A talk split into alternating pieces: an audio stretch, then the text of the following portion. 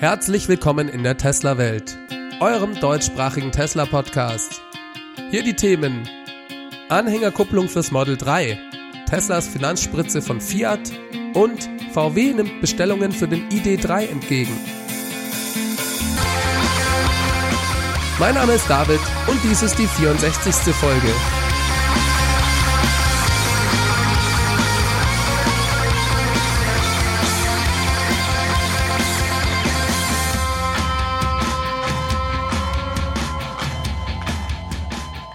Jo, herzlich willkommen zurück.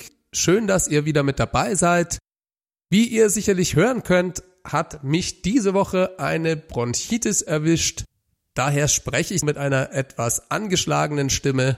Nichtsdestotrotz werde ich versuchen, hier das Beste für euch rauszuholen und euch wie immer alle News rund um das Thema Tesla zu präsentieren. Wir steigen auch direkt gleich ein, denn diese Woche gab es eine Änderung an der Konfiguration beim Model 3, auf die einige von euch sicherlich schon lange gewartet haben. Und zwar ist es ab jetzt möglich, das Model 3 sowie auch das Model Y mit einer Anhängerkupplung zu bestellen. Das war etwas, was viele Fans sich seit langem gewünscht hatten es wurden in der Vergangenheit mehrfach Model 3 als Testfahrzeuge mit Anhänger in Kalifornien gesichtet und es gab bei dem Model Y-Event noch eine konkrete Aussage dazu von Chefdesigner Franz von Holzhausen. Der sagte, dass diese Option schon sehr bald verfügbar sein werde. Es war also klar, dass dies kommt und jetzt ist es endlich soweit.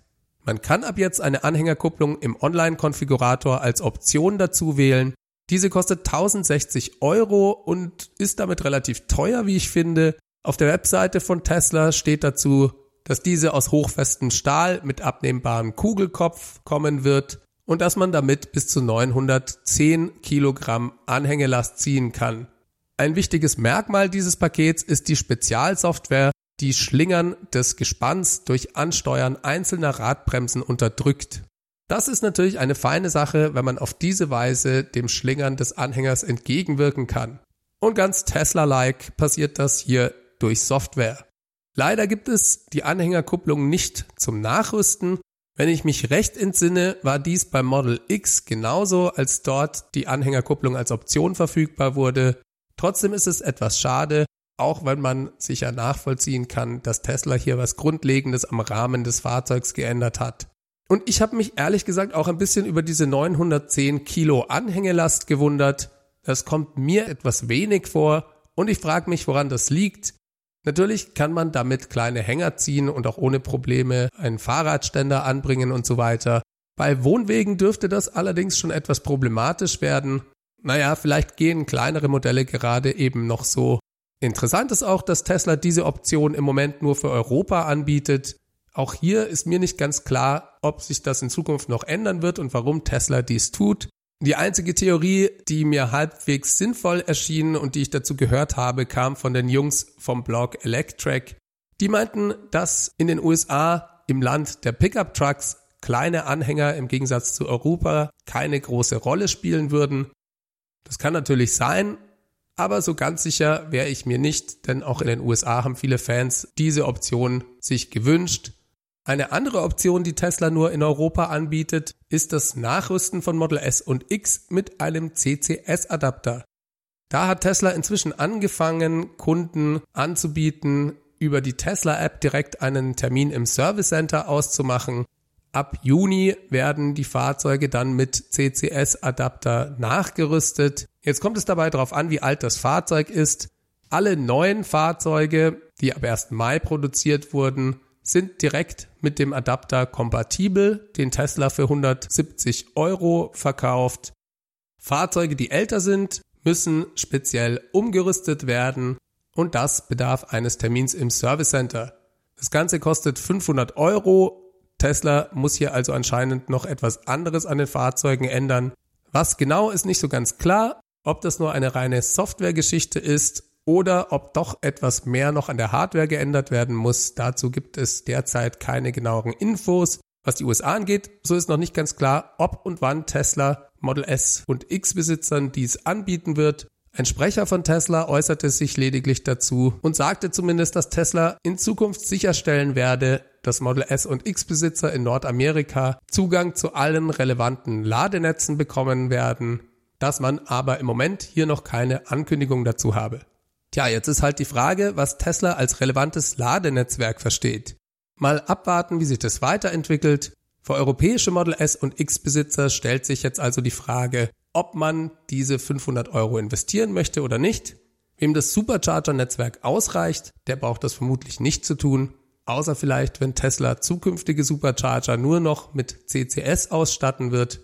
Dafür gibt es bisher aber keinerlei Belege oder Hinweise und in so einem Fall finde ich auch, sollten Sie dann so einen Adapter standardmäßig bestehenden Kunden zur Verfügung stellen. So, dann konnte man diese Woche ebenfalls auf Electrek über Unruhe im Autopilot Software-Team von Tesla hören. Laut einigen internen Quellen bei Tesla hat Elon Musk hier anscheinend die Kontrolle über das Autopilot Software Team direkt übernommen. Das heißt, dieses ist ihm jetzt direkt unterstellt. Es wurden auch einige Leute entlassen und andere wiederum befördert. Unter anderem wurde angeblich Stuart Bowers, der bei dem Full Self Driving Event noch eine der Präsentationen gehalten hatte, von seinen Ämtern enthoben und beurlaubt. Es gibt jetzt einen neuen Director of Autopilot Software Engineering namens Milan Kovac, der bisher Software-Ingenieur in dem Team war und dieser reportet direkt an Elon. Ob das gut oder schlecht oder vielleicht sogar notwendig war, darüber kann ich natürlich nur spekulieren. Es zeigt in jedem Fall, dass dieses Thema bei Tesla enorm wichtig ist und dementsprechend Dampf im Kessel ist. In diesem Team gab es auch in der Vergangenheit bereits viele Wechsel aber die Jungs versuchen ja eben auch etwas Unglaubliches zu erreichen, nämlich das vollautonome Fahren möglich zu machen und das vor allen anderen Mitbewerbern. Man kann sich also, glaube ich, ganz gut vorstellen, dass es extrem schwierig sein dürfte, in diesem Team zu arbeiten auf der anderen Seite ist es natürlich eine Wahnsinnsherausforderung und ich denke, dass Tesla trotz aller Schwierigkeiten und obwohl es sicherlich sehr speziell ist für Elon Musk zu arbeiten, als Arbeitgeber trotzdem äußerst attraktiv ist und bleibt. Elon ist sich nach wie vor bombensicher, dass Tesla das vollautonome Fahren schon sehr bald umsetzen kann. Auf Twitter äußerte er sich diese Woche nochmal zu dem ersten autonomen sogenannten Cross-Country-Trip, das ist ein Versprechen von Elon Musk, dass er ein Fahrzeug von Kalifornien bis nach New York schicken werde und dass dieses Fahrzeug auf der Wegstrecke komplett autonom unterwegs sein wird. Selbstverständlich ist da noch ein Fahrer hinter dem Steuer, der aber laut Elon dann nicht eingreifen muss. Ich meine, diese Fahrt war bereits 2016 schon mal versprochen worden und das Ganze hat sich dann immer wieder verzögert und nach hinten verschoben. Und Tesla hatte irgendwann einfach davon gar nicht mehr gesprochen. Vor einigen Monaten hatte Elon sich dazu nochmal geäußert und gemeint, dass man so einen Trip zwar durchaus hätte durchführen können, aber man hätte dazu die Fahrstrecke genauestens festlegen und das Fahrzeug besonders programmieren müssen. Und von solchen Tricksereien wolle er dann lieber nicht Gebrauch machen, sondern noch eine Weile warten, bis das System das selbstständig absolvieren kann. Diese Aussage nahm Elon auf Twitter diese Woche nochmal auf und sagte, wenn Tesla diese Fahrt Ende diesen Jahres vornehmen werde, Klammer auf, dass dies passiert, steht für ihn anscheinend außer Frage, Klammer zu. Dann könne jeder, der die Option volles Potenzial für autonomes Fahren gekauft hätte, genau das Gleiche tun, sprich ohne jegliches Zutun von Kalifornien nach New York sich fahren zu lassen. Elon ist also nach wie vor felsenfest davon überzeugt, dass es bis Ende des Jahres klappt. Selbstverständlich muss man als Fahrer zu jedem Zeitpunkt nach wie vor seine Aufmerksamkeit auf die Straße richten, um eingreifen zu können. Trotzdem wäre es natürlich der Hammer, wenn Tesla das dieses Jahr noch durchzieht. Aber kommen wir mal zu einem anderen Thema. Und zwar gab es diese Woche noch einen ganz interessanten Bericht in der Financial Times. Es geht hier um den Deal von Fiat Chrysler mit Tesla, von dem ich euch vor ein paar Folgen erzählt habe. Und zwar hat Fiat Chrysler im Moment das Problem, dass sie, wie alle anderen Automobilhersteller ja auch, ab nächsten Jahr die neuen EU-Grenzwerte einhalten müssen. Diese sehen vor, dass die gesamte Flotte eines Automobilherstellers ab 2020 im Durchschnitt nicht mehr als 95 Gramm pro Kilometer CO2 pro Fahrzeug ausstoßen darf. Ansonsten drohen empfindliche Strafen und Fiat Chrysler hat im Moment, was Elektrifizierung angeht, nicht sehr viel im Programm. Um den Strafzahlungen trotzdem zu entgehen, haben sie kurz gesprochen mit Tesla zusammen einen sogenannten Flottenpool gebildet, Sie erklären also ihre Fahrzeuge und Teslas Fahrzeuge schlicht und ergreifend zu einer Flotte und schaffen damit leicht die neue Regelung. Das klingt im ersten Moment vielleicht kurios und spricht für meinen Geschmack nicht besonders für diese EU-Regelung. Trotzdem scheint es legal zu sein und Fiat Chrysler bezahlt selbstverständlich im Gegenzug Geld an Tesla. Ob ein solches Verfahren die EU-Regelung ad absurdum führt, darüber lässt sich trefflich streiten.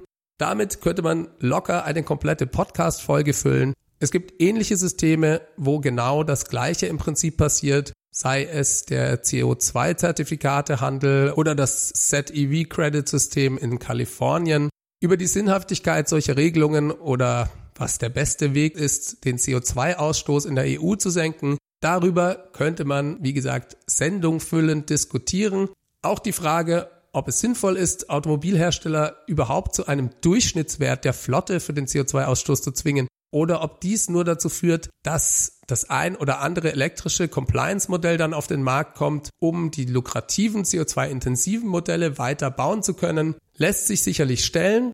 Das eigentlich Interessante an dem Financial Times Bericht war aber die nun von Fiat Chrysler offiziell bestätigte Höhe der Zahlungen an Tesla. Im Vorfeld war hier lediglich von ein paar Millionen Euro zu lesen und Fiat Chrysler hat nun bestätigt, dass sich die Zahlungen auf knapp zwei Milliarden Euro belaufen werden. Ich glaube 1,8 Milliarden sind es genau.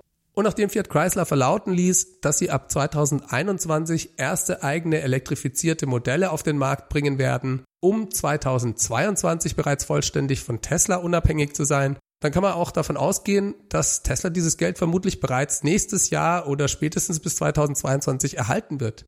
In diesem Sinne beschleunigt diese EU-Regelung dann vielleicht doch die Elektrifizierung im Hause Fiat Chrysler, denn solch hohe Summen an einen Konkurrenten zu bezahlen, das kann ihnen nicht schmecken. Das ist schon eine krasse Story. Erst verschläft Fiat Chrysler hier komplett die Entwicklung in Richtung Elektrifizierung und bereitet sich auch überhaupt nicht auf diese EU-Regelung vor. Das dürfte ja auch schon seit längerem bekannt gewesen sein. Und jetzt wählt Fiat auch noch den Weg, dem Unternehmen das auf diesem Gebiet am weitesten ist und die Elektrifizierung der Automobilindustrie am meisten vorantreibt, eine substanzielle Geldspritze von knapp zwei Milliarden Euro innerhalb von ein oder zwei Jahren zu geben. Mich würde echt mal interessieren, wie hoch diese drohenden Strafzahlungen gewesen wären. Für Tesla ist dies wie eine Gratiskapitalerhöhung. Von unwesentlich mehr Geld bauen sie gerade die Gigafactory 3 in Shanghai. Eine heftige Geschichte also und äußerst spannend zu sehen, wie das weitergeht. Wird es Fiat Chrysler schaffen, bis 2022 auf eigenen Beinen zu stehen oder müssen sie dann vielleicht noch mehr Geld an Tesla zahlen? Übrigens, Fiat Chrysler hat im Zuge dieser Ankündigung der Zahlungen an Tesla auch über einen Gewinnrückgang von 29 Prozent im ersten Quartal berichtet. Das eine hat mit dem anderen vermutlich nichts zu tun, aber wurde in dem Artikel im selben Zug erwähnt. So, dann kommen wir mal zu einem Update, das Tesla angefangen hat, diese Woche an Kunden auszuteilen. Ich spreche hier von der Softwareversion 2019.16, die einige neue interessante Features umfasst. Ich weiß nicht, wie es euch geht, aber gefühlt spreche ich hier fast jede Woche von irgendwelchen neuen Software-Updates, so dass dies mir und uns allen inzwischen vermutlich schon etwas trivial erscheint. Ich habe mich da schon so dran gewöhnt, dass ich mir das dann regelmäßig aktiv immer in Erinnerung rufen muss, dass dies eigentlich überhaupt nicht trivial ist, denn das ist schon was ganz Besonderes und für mich macht das einen Teil der Faszination Tesla aus. Für euch vermutlich auch, denn das kann heute sonst eigentlich niemand in dieser Form. Das ist im Moment von Tesla immer noch ein Alleinstellungsmerkmal und sie machen das bereits seit Jahren so. Auch wenn alle anderen Automobilhersteller dahin möchten, so tun sie sich damit doch extrem schwer das einzige, was man over the air updaten kann, ist meist die Infotainment-Einheit. Und selbst da musste ich letztens in meiner Zoe zum Beispiel das per SD-Karte machen. Naja, zumindest konnte ich selber machen und musste nicht zum Händler fahren. Also will ich mich mal nicht beschweren. Aber Tesla hat eben die komplette Kontrolle über all ihre Systeme und dadurch ist das möglich, bei Tesla werden die Fahrzeuge konstant besser. Denkt mal darüber nach, wie viele neue Features allein in diesem Jahr dazugekommen sind. Das ist einfach der Hammer. Und das macht mir sogar als Nicht-Tesla-Besitzer Spaß. Einfach, weil ich weiß, wenn ich mir mal einen Tesla kaufen werde, dann sind all diese Eigenschaften bereits darin enthalten. So, diese Woche also wieder ein Update mit ein paar klasse neuen Funktionen. Einmal hat sich die Anzeige und die Darstellung des Fahrzeugs in seiner Umgebung auf dem Display verbessert. Je nach Straße, auf der man unterwegs ist, zoomt die Ansicht näher an das Fahrzeug ran oder weiter weg. bei höheren Geschwindigkeiten auf der Autobahn zum Beispiel, wird diese Ansicht rausgezoomt. Man hat also mehr Überblick und sieht dementsprechend mehr von den Fahrzeugen, die vor oder hinter einem auf den anderen Spuren unterwegs sind. Und dadurch wird selbstverständlich dann auch der höheren Geschwindigkeit Rechnung getragen. Dann gab es noch neue Funktionen für den Sentry Mode. Und zwar ist dieser jetzt direkt über ein Icon erreichbar, wenn man das Fahrzeug in den Parkmodus schaltet. Man kann ihn per Option auch automatisch aktivieren, wenn das Fahrzeug geparkt wird. Das funktioniert sogar relativ intelligent, da man den Sentry Mode für bestimmte gespeicherte Orte wie zu Hause oder auch in der Arbeit oder auch bestimmte Favoriten dann nochmal extra einzeln an- oder abschalten kann. Also zum Beispiel kann ich auswählen, dass er bei mir zu Hause nicht aktiviert wird, aber bei mir in der Arbeit eben schon. Das sind alles so kleine Details, die die Funktionalität hier aber nochmal deutlich verbessern. Und letztendlich gab es da noch ein kleines, aber feines neues Feature. Und zwar hat man ab jetzt die Option, neue Software-Updates aktiv anzufordern. Das geht, sobald sie für das Fahrzeug in der jeweiligen Region verfügbar sind. Auch das eine Option, auf die viele schon lange gewartet haben. Und dann werden ab jetzt auch noch Geschwindigkeitsbegrenzungen angezeigt, die von bestimmten Uhrzeiten oder auch Wetterbedingungen abhängig sind. Das kennen wir alle, wenn wir auf der Autobahn unterwegs sind und es dort dann einen Straßenabschnitt gibt, der bei Nässe zum Beispiel auf 80 kmh begrenzt wird.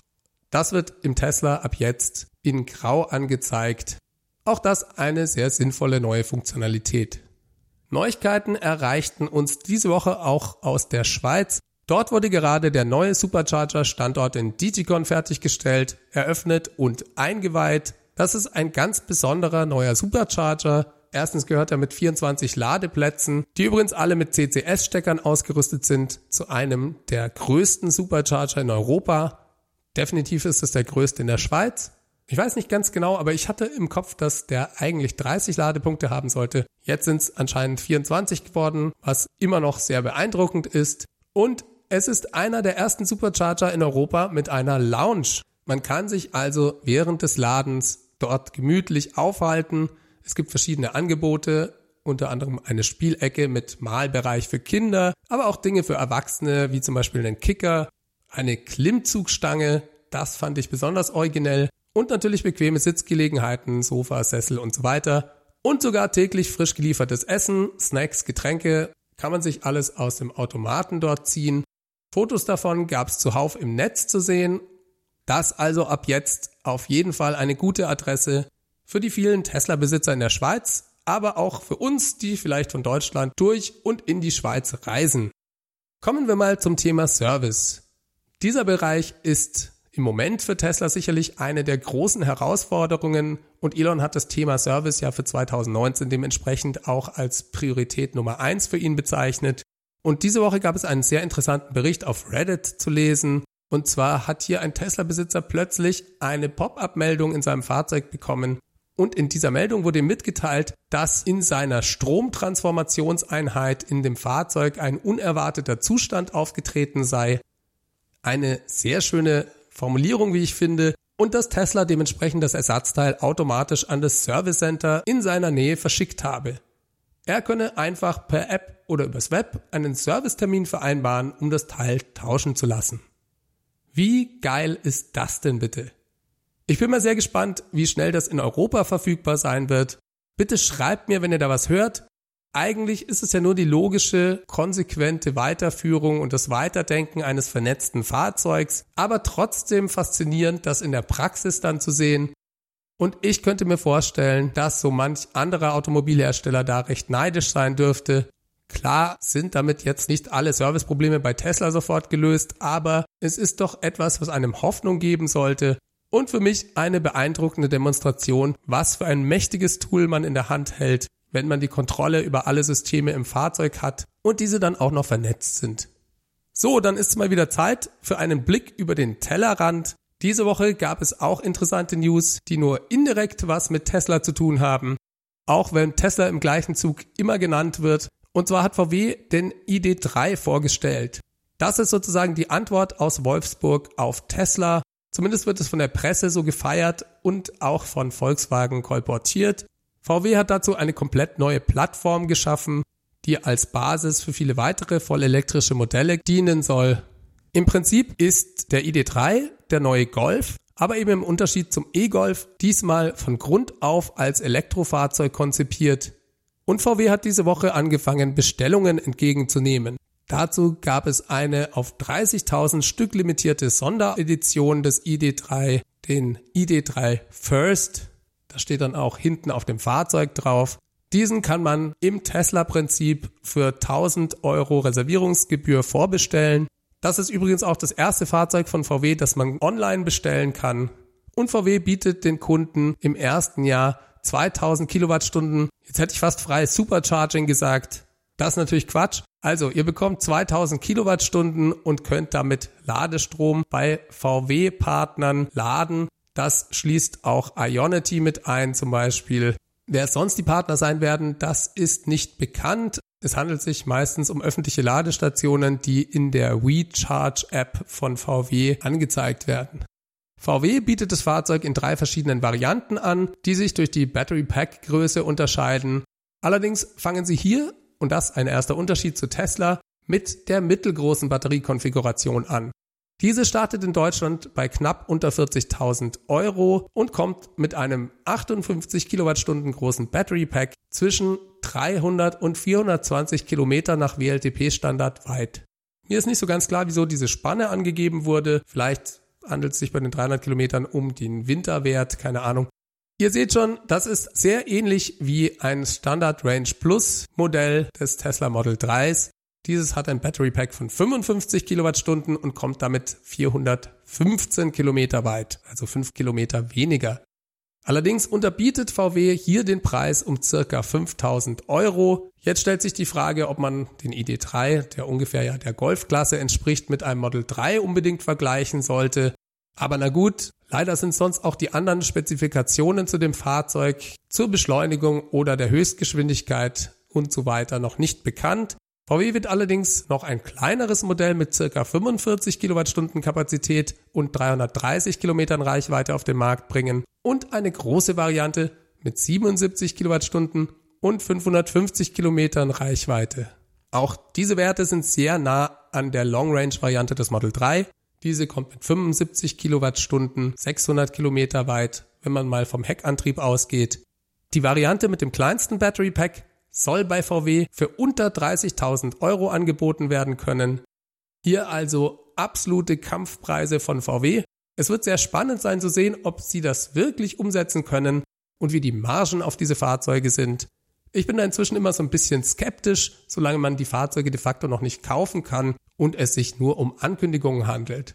Aber gut, für die mittlere Variante zumindest ist es ja bereits konkret. Man konnte lesen, dass bereits über 10.000 Vorreservierungen getätigt wurden. Diese Sonderedition umfasst erstmal 30.000 Stück, aber VW hat angekündigt, pro Jahr ungefähr 100.000 Einheiten davon bauen zu wollen. Also vom ID3, nicht von der Sonderedition. VW gibt Kunden das Versprechen, dass die Fahrzeuge CO2-neutral hergestellt und auch wieder entsorgt werden. Das heißt, es entsteht weder bei der Produktion, auch nicht durch Zulieferer, noch im Betrieb der Fahrzeuge, insofern man mit grünem Strom tankt, noch beim Entsorgen der Fahrzeuge CO2. Das ist natürlich Quatsch. Selbstverständlich entsteht CO2, aber VW verspricht eben, zum Beispiel durch den Einsatz von grünem Strom, den gesamten Prozess CO2-neutral zu gestalten. Super Sache eigentlich. Allerdings gibt es ein paar Dinge, hinter die ich zumindest ein Fragezeichen setzen möchte, in der deutschen Presse war zu lesen, dass dieses Fahrzeug für VW absolut überlebenswichtig sei. Naja, warum eigentlich? Interessanterweise war dort nicht zu lesen, dass der Grund sei, damit VW den Kunden angesichts der anrollenden Elektromobilitätswelle irgendetwas anzubieten hat. Nein, da stand vielmehr, dass dieses Modell notwendig sei, um drohenden Strafzahlungen in Milliardenhöhe durch die EU ab dem Jahr 2020-21 zu entgehen da VW sonst nie unter die besagten 95 Gramm CO2-Ausstoß pro Kilometer kommen werde. Und ich glaube, genauso muss man dies auch sehen. VW baut dieses Fahrzeug in erster Linie aus diesem Grund. Zum Beispiel ist es, soweit ich weiß, nicht vorgesehen, dass dieses Fahrzeug in den USA auf den Markt kommt. Und ein bisschen wundert mich ehrlich gesagt auch die Zahl von nur 100.000 Fahrzeugen pro Jahr. Eigentlich sollte dies ja für VW der Aufbruch in den Massenmarkt sein, was Elektromobilität angeht. Sie betonen ja auch immer, dass gerade dies ihre Stärke sei. Anscheinend sind sie dabei, sieben Fabrikstandorte auf Elektromobile umzurüsten. Und sorry, aber 100.000 Stück sind einfach nicht genug. Das wird Tesla schon sehr bald allein in einem Quartal mit dem Model 3 abbilden. Ist mir also nicht klar, wieso VW sich auf diese Zahl begrenzt, ob sie einfach selber nicht dran glauben oder ob sie nicht wollen und denken, dass die EU-Vorgaben damit schon erfüllt sind oder vielleicht haben sie auch einfach nicht genügend Batteriezellen, man weiß es nicht genau. Trotzdem toll finde ich, dass VW endlich mit einem Fahrzeug so langsam auf den Markt kommt. Lang genug hat's gedauert Ach ja, eine Sache fand ich auch noch komisch und zwar soll das Fahrzeug bereits Ende diesen Jahres in Produktion gehen. Erste Auslieferung wird es aber erst ab Sommer 2020 geben. Das erscheint mir doch ziemlich lange, doch vermutlich ist die Frage einfach, wie man Produktionsstart definiert. Egal, wir freuen uns auf den ID3. Auf der IAA wird er eine große Rolle spielen und man kann ihn dort auch besichtigen. Als kleine Randnotiz, wenn wir schon über deutsche Elektromobilität reden, auch Mercedes hat angefangen, den EQC zu bauen. Auch hier wird CO2-Neutralität für die Zukunft versprochen. Und der EQC wird bereits ausgeliefert. 37 Stück wurden im April in Deutschland zugelassen. Mercedes plant Produktionszahlen von zunächst 100 Fahrzeugen pro Tag, macht also rund 25.000 Stück fürs Jahr 2019.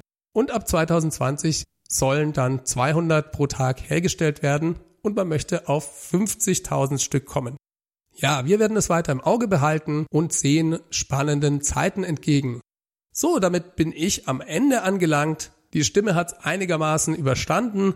Auch diese Folge wurde euch mit freundlicher Unterstützung des Tesla Owners Clubs Helvetia präsentiert. Ich möchte mich auch nochmal bei allen bedanken, die diesen Podcast monatlich unterstützen. Wie ihr ja inzwischen wisst, könnt ihr dies tun, indem ihr auf www.teslawelt.de geht Alternativ freue ich mich auch auf Kommentare und Bewertungen in eurer Podcast-App oder iTunes. Schreibt mir einfach ein paar Zeilen. Ich lese mir die alle durch und es macht den Podcast bekannter, da er dadurch auch im Ranking weiter steigt. Selbstverständlich freue ich mich auch über Feedback und nette E-Mails und beantworte gerne auch Fragen, wenn ihr welche habt. Für Leute, die nicht so gern schreiben, gibt es die Möglichkeit, einen Audiokommentar mit dem Handy aufzunehmen und diesen per E-Mail zu schicken. Oder ihr ruft die Tesla Welt Hotline an, das ist die 0211 9763 2363 und hinterlasst mir dort eine Nachricht. Auf Twitter findet ihr mich at TeslaWelt. Ich wünsche euch eine ganz gute Woche und hoffe, ich bin nächste Woche wieder etwas fitter. Macht es ganz gut, bis zum nächsten Mal. Ciao, ciao.